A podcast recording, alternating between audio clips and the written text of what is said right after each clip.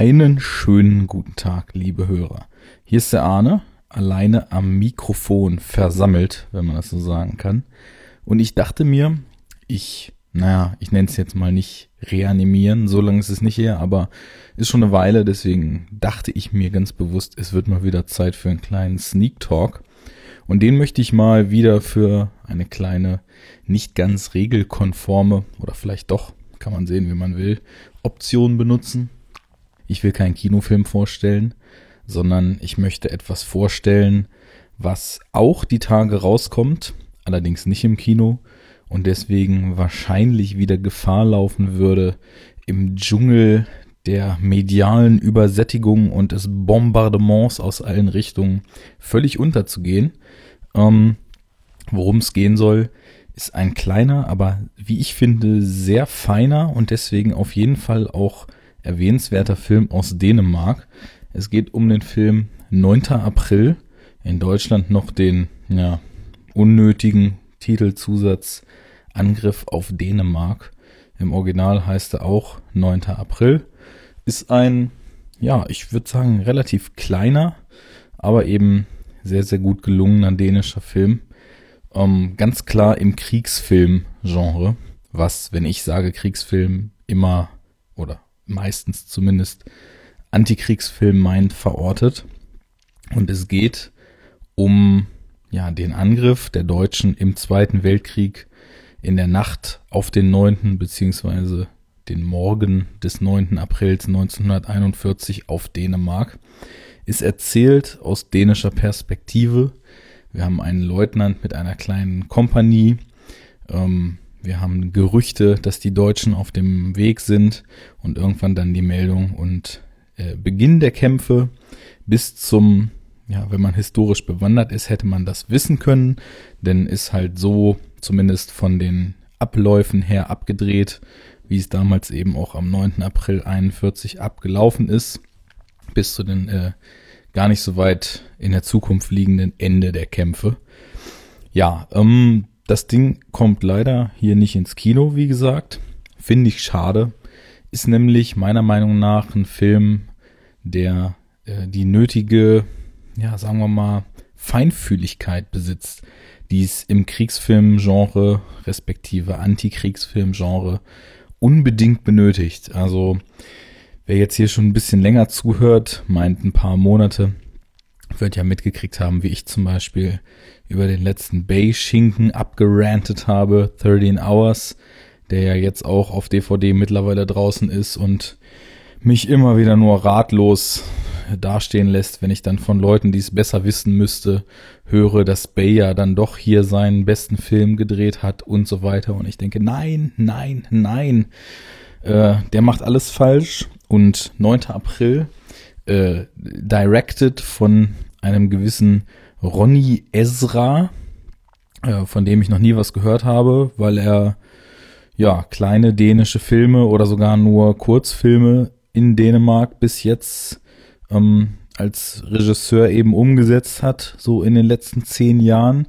Ich glaube, das ist sein erster größerer Film, den er jetzt umgesetzt hat.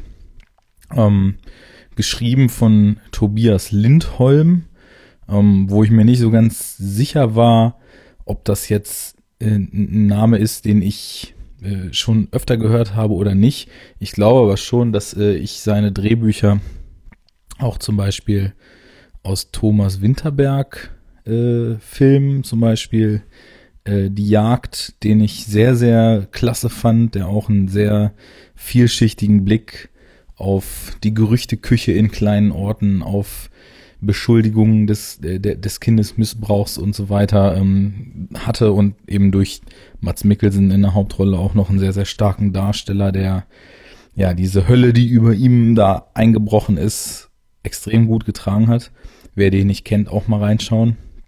Ja, Tobias Lindholm, Drehbuchautor, hat eben also nach die Jagd ein paar andere Sachen noch geschrieben und jetzt hier auch, äh, also unter anderem auch den aktuellen Winterberg-Film Die Kommune, habe ich noch nicht gesehen, aber bin ich auch erstmal ja sehr hungrig, würde ich sagen, weil Winterberg, abgesehen von seinem, ähm, wie hieß denn dieser komische Sci-Fi Quatsch, den er da mal gedreht hat. Ich weiß es nicht. Äh, ganz, ganz kurioser Film. Sein US-Debüt und auch einziger US-Film. Ist auch egal, darum soll es auch nicht gehen. Oh, also äh, unbedingt die Jagd nachholen, wenn ihr nicht kennt. Und euch auch diesen Film angucken. Ähm, ja, ich erzähle erstmal kurz nochmal so ein bisschen gröber, worum es geht. Und wer da vielleicht noch so versammelt ist, den man kennen könnte. Das ist aus unserer Blase der, der deutschen Mainstream-Filmrezeption herausgesehen. Allerdings an Personal nicht viel. Also ich glaube, wie gesagt, der eben angesprochene Drehbuchautor Tobias Lindholm wird wahrscheinlich noch der Name sein, mit dem man am ehesten schon Kontakt haben könnte, gehabt haben könnte. Allerdings ähm, in der Besetzung, also es, es spielen viele sehr fähige, sehr charismatische und in ihrem teils relativ minimalistischen und zurückhaltenden Spiel auch sehr ausdrucksstarke Darsteller mit. Ähm, man könnte am ehesten, glaube ich, noch kennen Lars Mikkelsen, der nicht so eine große Rolle hat. Er ist so ein äh, Leutnant oder Oberleutnant. Ich habe von diesen Hierarchien im Militär mal keine Ahnung. Auf jeden Fall befehligt er die eigentliche Hauptfigur von Pilu Asbeck gespielt, der ein Leutnant ist und eben seine Kompanie da anführen muss. Also wird er wohl als Oberleutnant dem noch überstellt sein, wie der Name auch schon sagt, ne? Oberleutnant ist über dem Leutnant. Kann man sich gerade noch so zusammenreimen. Ähm, ja, Lars Mikkelsen, sehr, sehr starken Ausdruck finde ich auch. Das muss in der Familie liegen, denn man könnte ihn kennen, weil er nämlich der Bruder von Mats Mikkelsen ist. Ich weiß nicht, wer von denen älter ist. Definitiv ist Mats Mikkelsen der erfolgreichere von beiden.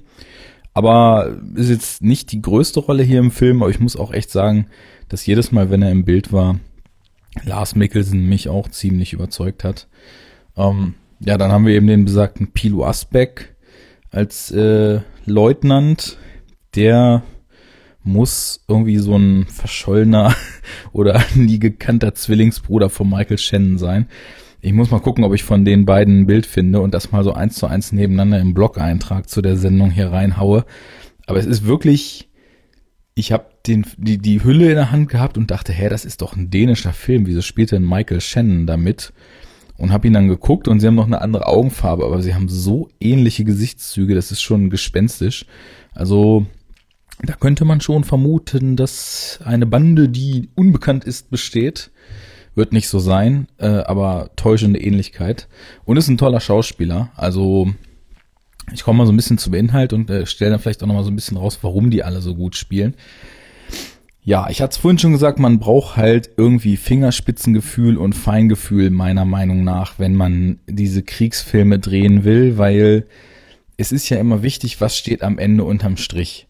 Und wenn ich dann sowas habe wie Michael Bay, der mir dann verkauft, äh, Krieg ist geil, Knarren sind geil und die Typen, die da für ihr Vaterland kämpfen, sind strahlende Helden, die am Ende like the Kavallerie in den Sonnenuntergang reiten, dann ist das halt meiner Meinung nach nicht unbedingt das, was man guten Gewissens über den Krieg erzählen könnte, denn ja, manchmal ist er notwendig, aber immer ist er scheiße und sinnlos und äh, immer zerstört er Existenzen und das meint vor allem nicht diejenigen, äh, die schon in the field fallen, weil sie da zu Tode kommen, sondern ja, der Krieg zerstört Psychen, bricht Menschen, ja, und sorgt eigentlich dafür, dass äh, sie zwar noch weiterleben, aber eigentlich im Arsch sind und das ist halt alles eine riesengroße Kacke.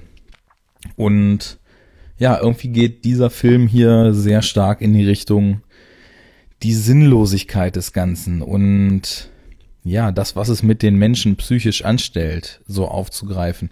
Also es geht eigentlich erstmal schon mal total schön los, weil häufig neigen ja solche Stoffe dazu, sich so aufzuplustern und so was Großes zu machen und irgendwie Riesen-Action und Riesen-Abriss und unfassbar umfangreiche Schlachtszenen und Explosionen und Setpieces, wo es ewig nur um Schlachten geht, so zu verkaufen. Und ja, wer sowas sehen will, wer sowas mag, wird wahrscheinlich von dem Film hier jetzt nicht unbedingt ähm, in allerhöchsten Tönen schwärmen, weil man muss halt sagen, es ist ein stiller Film, leiser Film, ein kleiner Film, der eben sehr zurückhaltend ist und sich relativ stark darauf fokussiert, ähm, zu erforschen und eben über diese Erforschung und die Erkenntnisse, die er dort gewinnt, ähm, auch ja darzustellen, was in den in diesen Menschen, in diesen viel zu jungen Bengeln, die da als äh, von der Armee rekrutiert sind, weil sie gerade ihren Wehrdienst machen, äh, in dem Leutnant, der absurde Befehle bekommt, die eigentlich dafür sorgen, dass er seine Männer in den sicheren Tod führen wird, von ja, den, den Befehlshabern, die irgendwie Angst um ihr Land haben, nicht wissen, wie sie die Situation handeln sollen, aber irgendwie trotzdem jetzt dann eben als Deutschland in Dänemark einfällt, äh, an mehreren Orten die Grenze überschreitet, nicht wissen, was sie tun sollen, aber irgendwie das Ding noch schaukeln müssen und ja, um diese psychologischen Geschichten geht es eigentlich. Und da startet das schon mal ganz gut, weil es nämlich, deswegen war ich eben abgeschwiefen, nicht so aufbläht, sondern weil er im Kleinen anfängt. Er fängt bei den Figuren an. Wir lernen erstmal aus dieser sehr, sehr kleinen Kompanie ein paar Figuren kennen, die aus ihrem Urlaub zurückgeordert wurden, frühzeitig, weil eben die Gerüchte umgehen, dass die Deutschen an der Grenze ähm, aufgerüstet haben und da mehrere Infanterieeinheiten stationiert haben und man sich dann eigentlich fragt, wie lange das wohl noch dauern wird, bis die dann eigentlich kommen. Und ähm, es, es startet erstmal auf so einer persönlichen Ebene. Man sieht die Jungs rumflachsen, die erzählen von zu Hause.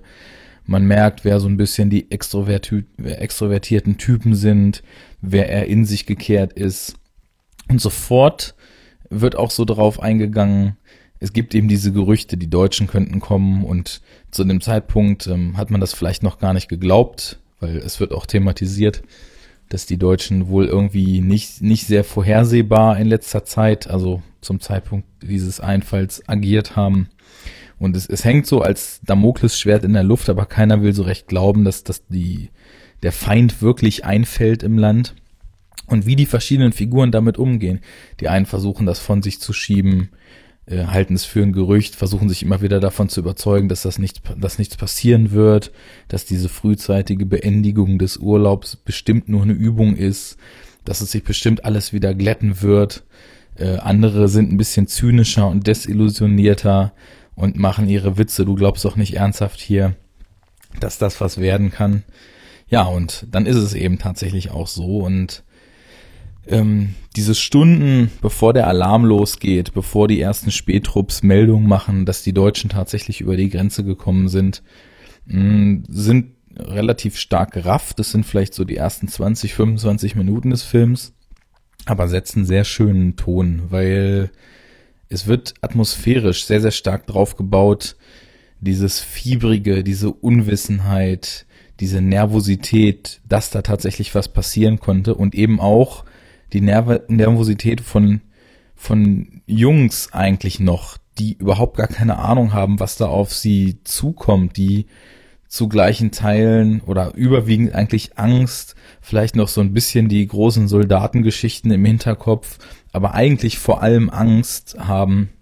Ähm, das wird in der Stimmung sehr, sehr schön eingefangen. Und man merkt dann auch recht schnell, wo es herkommt, dass sie überwiegend Angst haben und dass sie nicht so, wie wir es im Kino vor allem immer wieder nach amerikanischem Vorbild durcherzählt kriegen, ähm, mit stolzer Brust und äh, von sich überzeugt erstmal losziehen, bis dann die ersten Kugeln fliegen und sie plötzlich merken, dass das doch die Hölle auf Erden ist und gar nicht so toll, wie die Propaganda es ihnen weiß gemacht hat. Äh, denn ja, man, man, man sieht halt relativ schnell, dass diese ganze Armee, Dazu muss ich noch sagen, das ist eben der letzte Posten vor der Grenze, den wir da kennenlernen und äh, der den Kern des Figurenensembles des Films bildet, dass diese Armee völlig unterausgerüstet ist. Also die Mittel sind so gering, die sind da auf Fahrrädern unterwegs und fahren von ihrer Kaserne mit Fahrrädern quasi dem Feind entgegen, um dann Stellung zu beziehen und mit einem Maschinengewehr, was sie besitzen und mehreren äh, Schussgewehren, die dann die ja teilweise auch schlecht schießenden Jungs haben, ausgerüstet, einen kompletten Zug mit Panzerfahrzeugen und so weiter zu stoppen. Also es ist absoluter Irrsinn. Und ähm, jeder kriegt 40 Schuss zugeteilt, was ja auch ein Witz ist, wenn man überlegt, äh, dass es in, in so eine potenziell ausufernde Schlacht da gehen soll. Es, es ist von vornherein total zum Scheitern verurteilt. Es kann hinten und vorne nicht klappen. Und das wissen die auch. Und diese Angst und diese Nervosität, die ist eben schön fühlbar gemacht. Also der, der ganze Look ist eben auch entsprechend trist, farbentsättigt, ähm, körnig, ja, sehr, sehr karg. Ein minimalistischer Score dazu.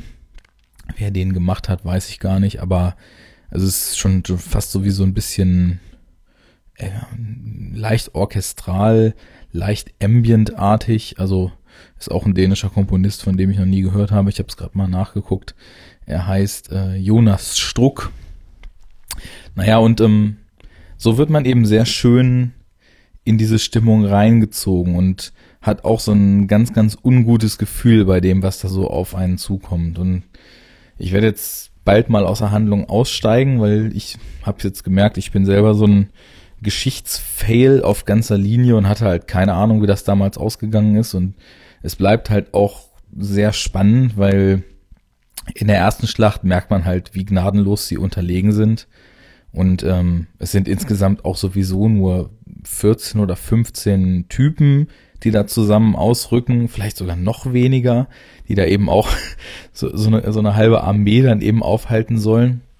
Das auch selber arg hinterfragen und da kommt ein weiterer Punkt des Films eben durch, der, den ich sehr gut fand. Es wird halt auch mit sehr, sehr kritischer Sicht die ganze Zeit dieses stumpfe Umsetzen von, von Befehlen und diese Befehlskette und äh, ja, die, die Unfähigkeit zu wissen, dass das falsch ist, was man da tun soll, aber aus diesen Rastern ausbrechen zu können, weil diese militärischen Hierarchien eben so bestehen. Ich weiß nicht, ob es heute immer noch so stark ist. Damals war es ja auf jeden Fall so, dass wer nicht gespurt hat, dann als Deserteur auch direkt geächtet wurde und unter Umständen damit herben Konsequenzen zu rechnen hatte. Ähm, dazu aber gleich mehr ist diese erste Schlacht. Man merkt, das klappt hinten und vorne nicht und sie verlieren halt einen Mann, was jetzt gemessen an Kriegsfilmstandards ja gar nichts ist. Also wenn man sich überlegt, äh, wie die Schlacht der Normandie am Anfang von Saving Private Ryan von Spielberg zum Beispiel gezeigt ist, wenn man sich Thin Red Line vor Augen holt, über den wir ja hier im Podcast auch schon mal lang und breit was gemacht haben mit Tamino von Second Unit, ähm, wo auf dem Schlachtfeld die Leute wirklich zerfetzt werden, das hat immer so eine riesen, riesenhafte Größe, die einen auch so erschlägt. Und hier habe ich jetzt so gemerkt, dass dieser konträre Ansatz irgendwie auch ganz schön ist, denn sonst ist es immer so, die Masse soll einen so ersticken und soll einem so auf die Seele drücken. Man sieht hunderte von Leuten sterben und Leute werden von Bomben zerfetzt und hat abgetrennte Gliedmaßen und das funktioniert ja auch oft. Und dieses Chaos und dieses Grauen des Kampfes und des Krieges und das Leid und die Qual, die daraus entstehen, werden so natürlich auch sehr, sehr drastisch einem vor Augen geführt. Aber hier ist es eben nun anders. Also sie verlieren halt einen Mann und danach also sie gehen dann quasi auf die Flucht, weil sie merken, sie können ihre Stellung da absolut nicht halten. Und danach fährt das Tempo erstmal wieder komplett runter und gibt den Figuren und der Handlung erstmal Raum, das zu verarbeiten, was da gerade passiert ist. Und dieser Raum, der ist irgendwie auch, ja, wie so eine respektvolle und angemessene Geste, die dem Ganzen die Bedeutung, die es hat, überhaupt erstmal zuweist. Denn das sind eben alles Knirpse, die grün hinter den Ohren sind und auch wenn es gestandene Männer wären, ist egal. Die haben eben das erste Mal als Soldaten im Krieg gerade teilnehmen müssen. Ein paar haben töten müssen, äh, einer ist gestorben, da haben ein Teil von ihnen hat eben einen guten Freund verloren, hat noch versucht, äh, als der vom Projektil getroffen wurde, die Wunden zuzudrücken, sind blutüberströmt dadurch, ähm, haben um ihr Leben gekämpft, gefürchtet vor allem, sind geflüchtet irgendwie immer mit dem Gedanken im Hinterkopf, dass ja die Kugel sie immer noch in den Rücken treffen könnte von irgendeinem Deutschen, der ihnen noch zu nahe gekommen ist. Und das sind ja Extremzustände, wo wir ja vielleicht durch das Kino und durch Darstellungen teilweise im Kino auch so ein bisschen eine Abstumpfung entwickelt haben. Und genau diese Absturm, Abstumpfung, die, die durchbricht es halt. Also wenn man die Fühler ausstreckt, dann ist gerade diese, dieses Runterkommen, diese kurze Ruhe nach dem Sturm sozusagen, nachdem das erste Mal es wirklich geknallt hat, ist essentiell und man realisiert, wie vielleicht durch diese 10, 15 Minuten, die die da erlebt haben, sich, oder was heißt vielleicht, mit, mit großer Wahrscheinlichkeit für einige dieser Jungs sich der Rest ihres Lebens schon verändert haben wird, weil das nun mal Dinge sind, die man nicht mehr vergisst, die man da erlebt hat. Und in diese Warte geht der Film. Und ja, das, das hat mir eben extrem gut gefallen, weil es eben auch genau das ist, was wir eigentlich aus unserer Betrachtung des Krieges ziehen müssen. Dass es etwas ist, was Menschen bricht, kaputt macht, was Wunden reißt, die nicht mehr zugehen. Ja, und äh, dann versucht er aber auch noch sich so ein bisschen mit den Gründen des Ganzen eben auseinanderzusetzen. Und ich hatte es vorhin schon angesprochen, Befehlskette, Befehle, Befehle, mit denen man, äh, die man bekommt, aber mit denen man nicht offen ein, äh, einhergehen kann, weil sie eben absurd erscheinen, weil sie wie ein Todesurteil erscheinen. Und am Anfang ist das nur zart angedeutet, aber später kommt es immer stärker durch, dass eben auch der Lieutenant äh, Leutnant, Lieutenant nicht mehr, nicht mehr äh, damit konform geht, was da von oben kommt. Sie sollen eigentlich Verstärkung kriegen, die kommt nicht. Sie wollen sich zurückziehen an einen Ort, den sie halten sollen. Das wird nix und so weiter und so weiter. Und immer wieder äh, versucht er auch eben mit allem, was er hat, seine Männer zu schützen. Aber ja, im Grunde genommen werden ihnen durch diese Befehlskette ständig Steine in den Weg geworfen. Und er ist halt extrem zerrissen zwischen diesem, äh, diesen Funktionsweisen des Militärapparats, denen er sich beugen muss, als jemand, der eben auch Befehle von oben nach unten weiterreicht, egal ob er sie für richtig hält, der sie weiterreichen muss, weil dieses, ja, in meinen Augen bizarre System eben über Jahrhunderte so etabliert worden ist von äh, Ordnung und Gehorsam und ähm, ja, dann ist auf der anderen Seite aber eben der Wille, unbedingt seine Jungs zu schützen und äh, möglichst keine Verluste zu erleiden und die möglichst ja im heilen Zustand aus dieser ganzen Geschichte wieder rauszukriegen. Und ja, in, in diesem Zuge funktioniert das Ganze halt eben auch als ja ein Plädoyer dafür, das Richtige zu tun und sich nicht Befehlen stumpf zu beugen, zu hinterfragen, was man gesagt bekommt und ja, im Endeffekt ähm, durch Entscheidungen, die man hinterfragt und die man doch so trifft, wie sie mit einem selbst vereinbar sind, vielleicht was zu erreichen, was ohne Reflexion dessen, was um einen rum passiert, nicht möglich gewesen wäre.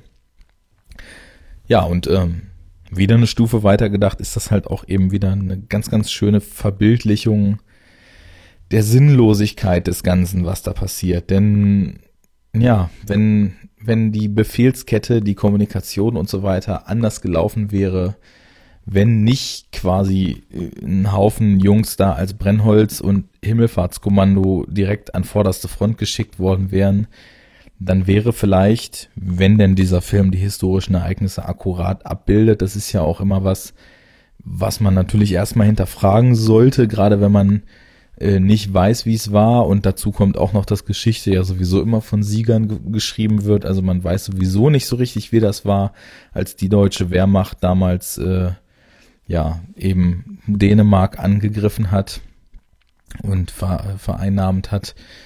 Aber wenn es denn so ist, dann, dann ist es halt auch wieder eben ein starkes Bild dafür, wie halt viel Leid auch wieder hätte verhindert werden können, wenn Dinge nicht so festgefahren über Befehlsstrukturen und äh, Ehre und all diesen Schwachsinn, der im Militär halt auch immer hochgehalten wird, gelaufen wären.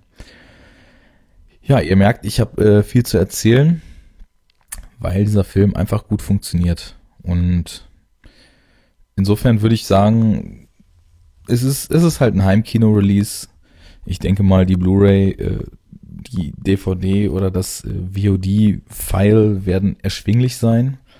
Und wer Lust hat, einfach mal einen Kriegsfilm, der irgendwie nicht auf riesengroße Schlachten-Set-Pieces, sondern auf das Innenleben der Darsteller, äh, der, der Figuren setzt und, und eben auch Darsteller findet, die ganz viel so implizit über Blicke kommunizieren. Ganz viel der Stimmung wird dadurch aufgebaut, dass eben Dinge passieren, dass, dass die Informationen erhalten und ja einfach nonverbal auch teilweise kommuniziert wird.